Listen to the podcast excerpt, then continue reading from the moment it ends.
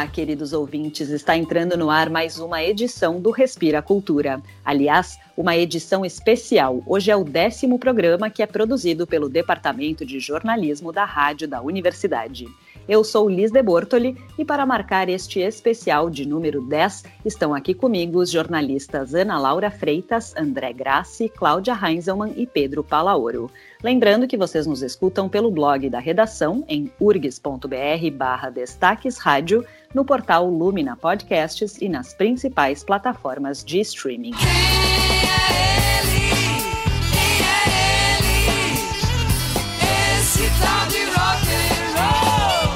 Bom, já que a edição de hoje é especial, trouxemos um tema para hoje. Dia 13 de julho, segunda-feira, é celebrado o Dia Mundial do Rock.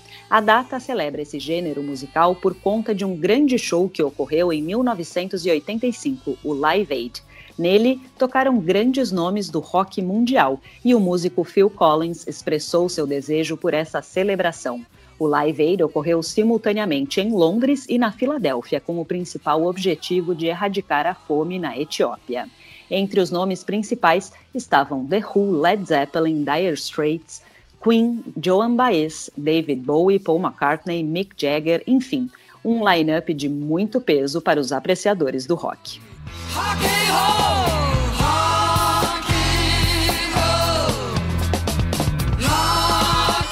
E no programa de hoje, heavy metal gaúcho, bandas de rock e orquestras, filmes que trazem o gênero musical para as telas e para começar, a gente vai saber sobre a literatura roqueira produzida aqui no Rio Grande do Sul. Falei, a vida é nada fácil. Eu não quero dizer isso, mas o mundo é maior que teu quarto. Olá, Liz colegas e ouvintes. Aqui quem fala é Pedro Palaoro. Acabamos de ouvir um trecho de Cowboys Espirituais, O Mundo é Maior que o Teu Quarto, um clássico, né? Neste programa especial sobre o Dia do Rock, eu falo especificamente sobre o rock gaúcho e sobre a sua literatura. Esse subgênero cunhado ainda durante os anos 80, que vem designando tudo o que é produzido no Rio Grande do Sul em termos de rock, né?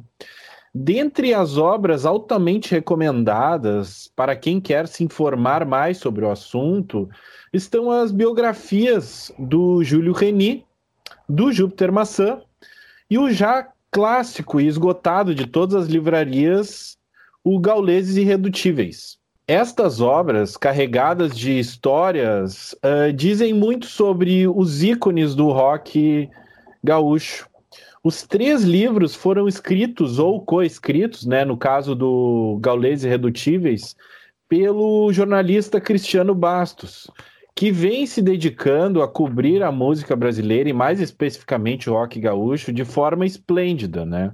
É, é necessário frisar isso.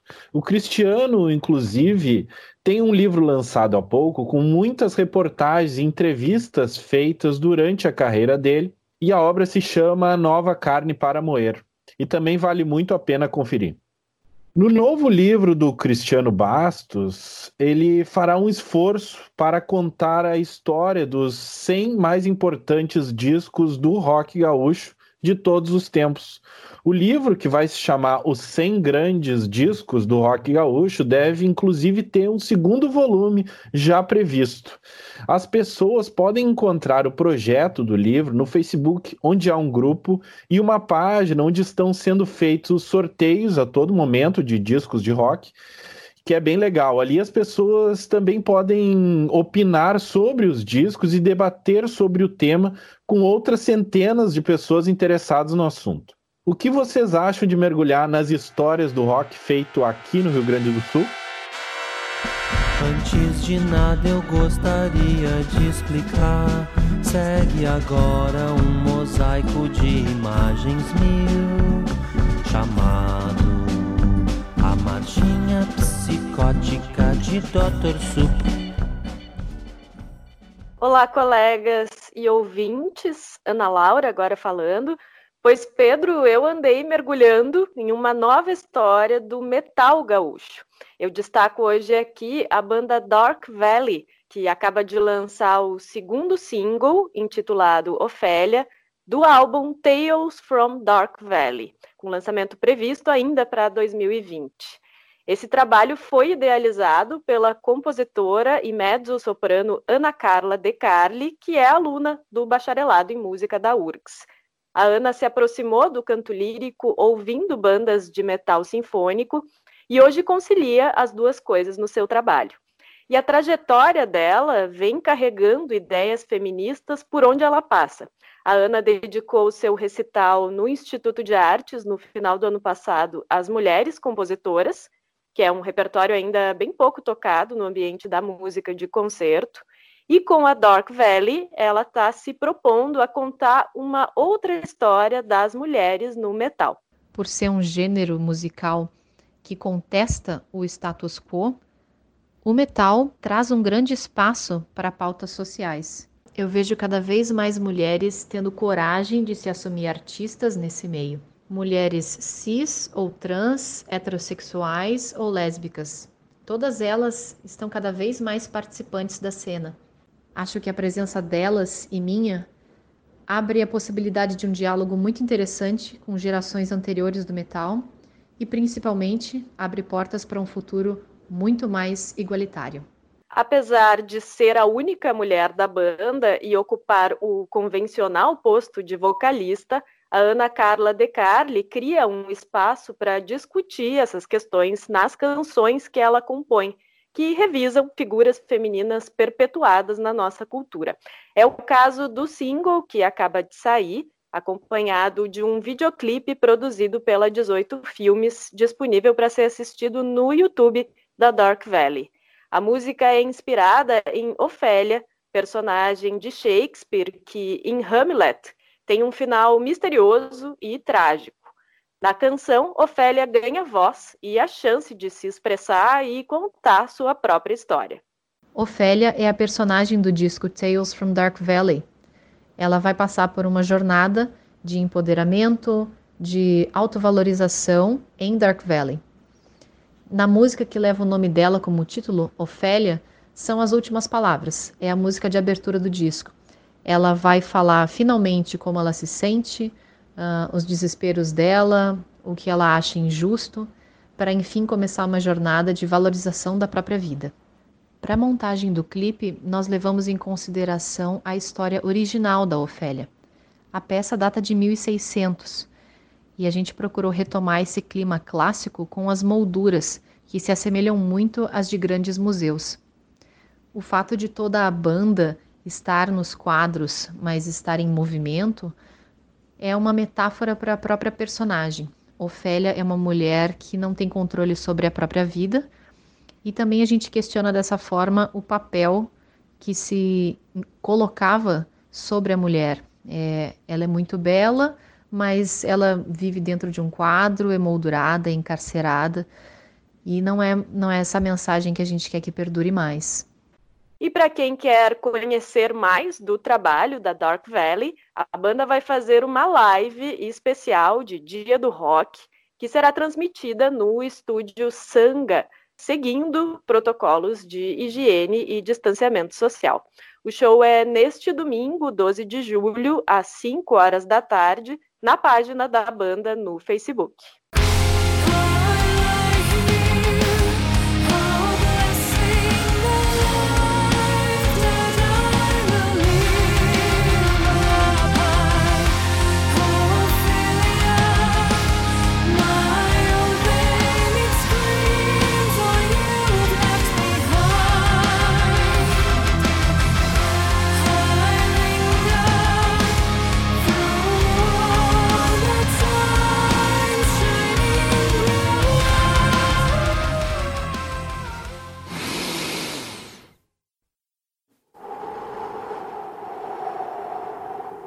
Respira Cultura.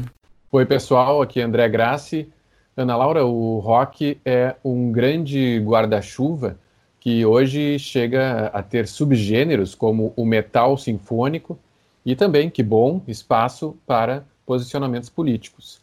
Essas aproximações, essa aceitação das trocas entre saberes e tradições felizmente, é cada vez mais uma característica da universidade. Particularmente aqui no nosso Instituto de Artes, esse abraço da diversidade teve um reforço desde que foi criado o curso de música popular.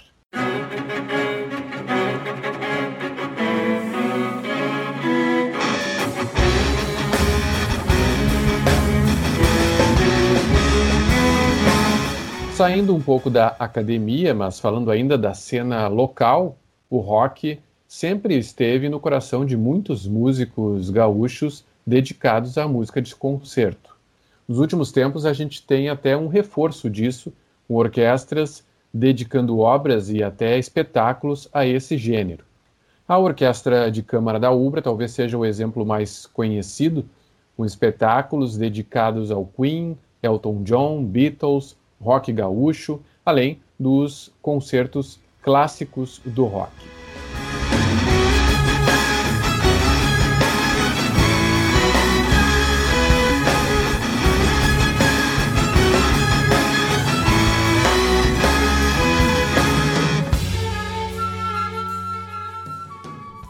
Nesta semana do Dia do Rock, eu quero lembrar mais algumas das misturas entre esses dois gêneros, que vem quase do início, logo depois daquela fase inicial do rock dos anos 1950, da estrutura blues e formação guitarra, baixo, bateria vocal.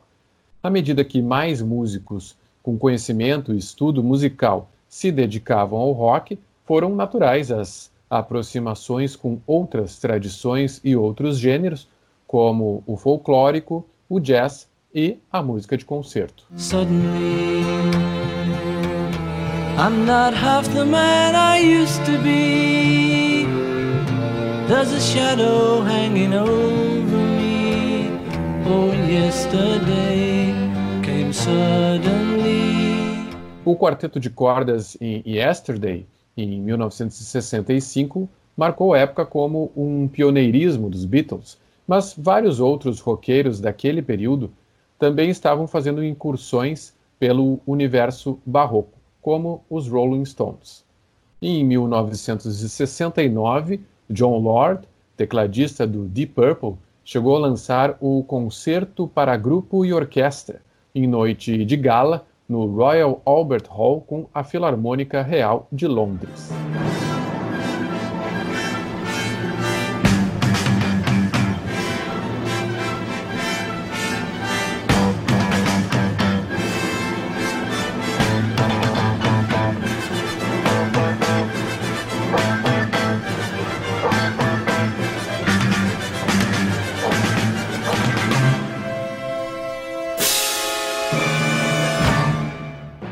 Mesmo ano de 1969, o The Who lançava o que é considerado a primeira ópera rock, Tommy. Nos anos 1970, essa obra ganharia versões com orquestra e coral, e musicais como Jesus Cristo Superstar foram colocados também nessa categoria. Nessa década, os subgêneros heavy metal e progressivo mixaram de vez o rock com elementos orquestrais, que muitas vezes tinham influência da formação musical acadêmica de alguns de seus músicos. Rick Wakeman, tecladista da banda Yes e depois em carreira solo, realizou concertos e lançou discos conceituais com orquestra e coral, como Viagem ao Centro da Terra e Mitos e Lendas do Rei Arthur.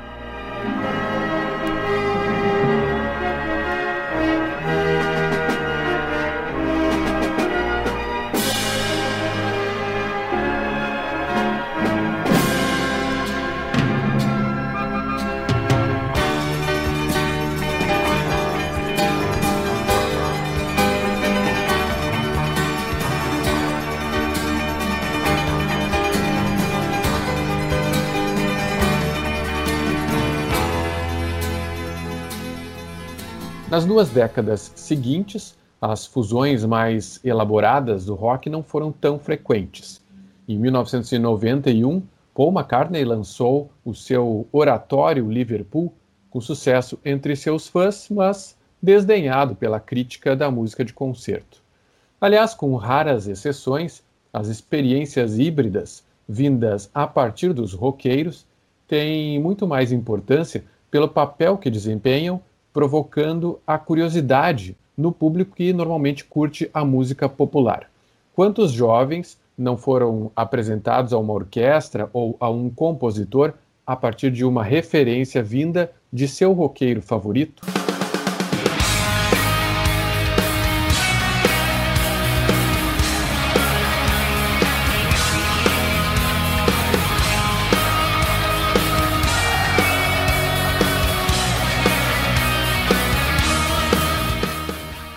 E na semana que tem o Dia do Rock, a gente faz uma outra ligação que é para homenagear um dos grandes músicos de todos os tempos. A banda Metallica usava como abertura em seus shows a música L'Estasi dell'Oro, um dos temas do filme Três Homens em Conflito, da trilogia dos dólares, os Spaghetti Western de Sergio Leone. Ennio Morricone faleceu no último dia 6, aos 91 anos, deixando uma vasta obra, principalmente de trilhas sonoras. Indicado seis vezes ao Oscar, Morricone ganhou uma estatueta e mais um Oscar pelo conjunto da obra. Isso, além de Globos de Ouro, Grammys e outros prêmios. Mais importante, ele nos deixou vários temas marcantes, daqueles que a gente ouve e reconhece, muitas vezes lembrando do filme, mas não do autor. A Missão, Os Intocáveis, de Brian De Palma, Era uma Vez na América, 1900, de Bernardo Bertolucci, Cinema Paradiso, filmes de Pasolini, Tarantino, John Carpenter, Barry Levinson, Fellini, Polanski, enfim, a lista é enorme e cheia de sucessos.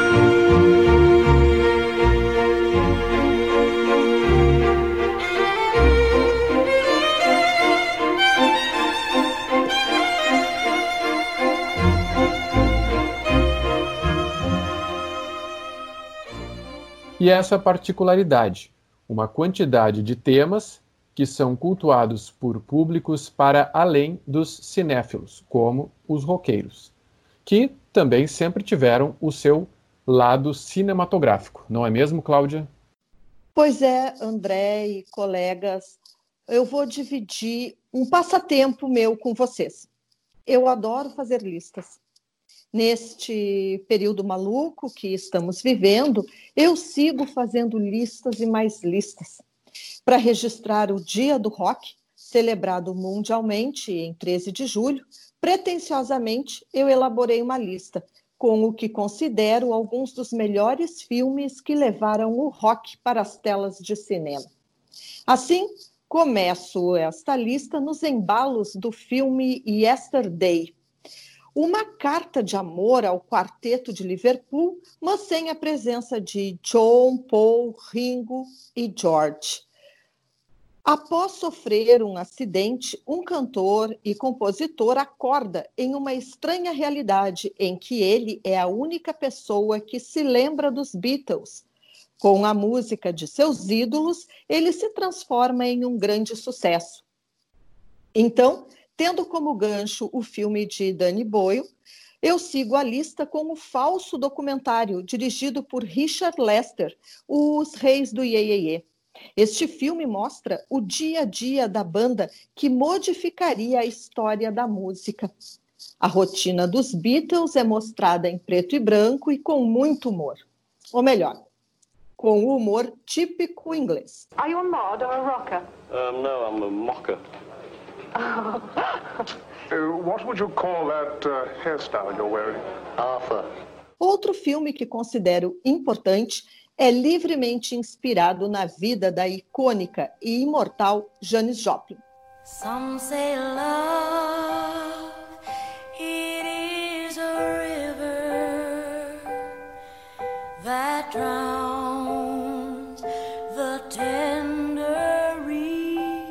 A Rosa tem como protagonista Bette Midler e conta com canções totalmente originais cantadas pela própria atriz. Não posso deixar de mencionar um filme que considero uma das mais bonitas homenagens ao rock. O roteirista e diretor Cameron Crowe acompanha um aspirante jornalista que consegue um trabalho na revista Rolling Stones. Quase Famosos é uma beleza de ver e ouvir. As canções apresentadas contam com a colaboração de bandas e artistas como Elton John, David Bowie, Led Zeppelin, uma das bandas de rock favoritas do planeta, ganha destaque na produção de Alan Parker. Pink Floyd The Wall é uma fantasia delirante do superstar Pink que enlouquece em um quarto de hotel em Los Angeles. Outro filme que foca no psicológico do personagem é dirigido por Oliver Stone e narra a excêntrica vida de Jim Morrison, o filme traz Val Kilmer como vocalista da banda The Doors. Eu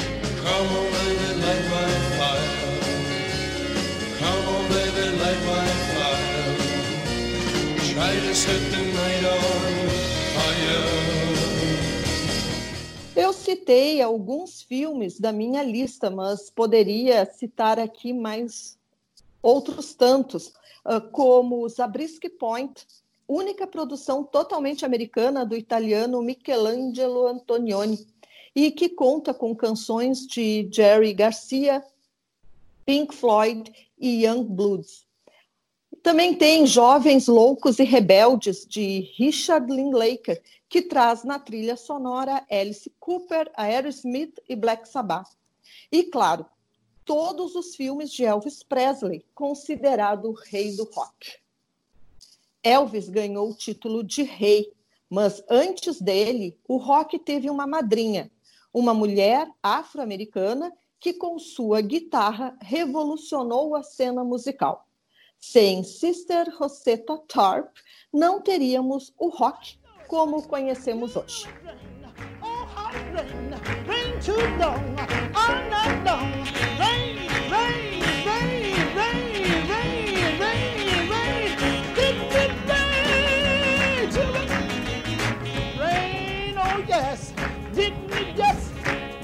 you know we did didn't it? Oh, my Lord,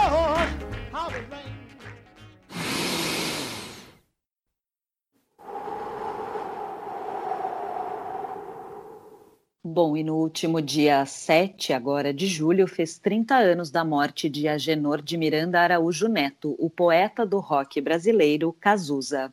O cantor e compositor ficou conhecido por sua voz e suas letras junto à banda Barão Vermelho.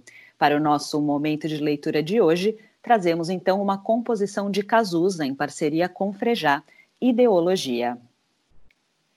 Meu partido é um coração partido e as ilusões estão todas perdidas. Os meus sonhos foram todos vendidos, tão barato que eu nem acredito. Ah, eu nem acredito que aquele garoto que ia mudar o mundo, mudar o mundo, frequenta agora as festas do Grand Monde. Meus heróis morreram de overdose. Meus inimigos estão no poder. Ideologia. Eu quero uma para viver. O meu prazer agora é risco de vida. Meu sex and drugs não tem nenhum rock and roll. Eu vou pagar a conta do analista para nunca mais ter que saber quem eu sou. Ah, saber quem eu sou pois aquele garoto que ia mudar o mundo, mudar o mundo, agora assiste a tudo em cima do muro. Ideologia.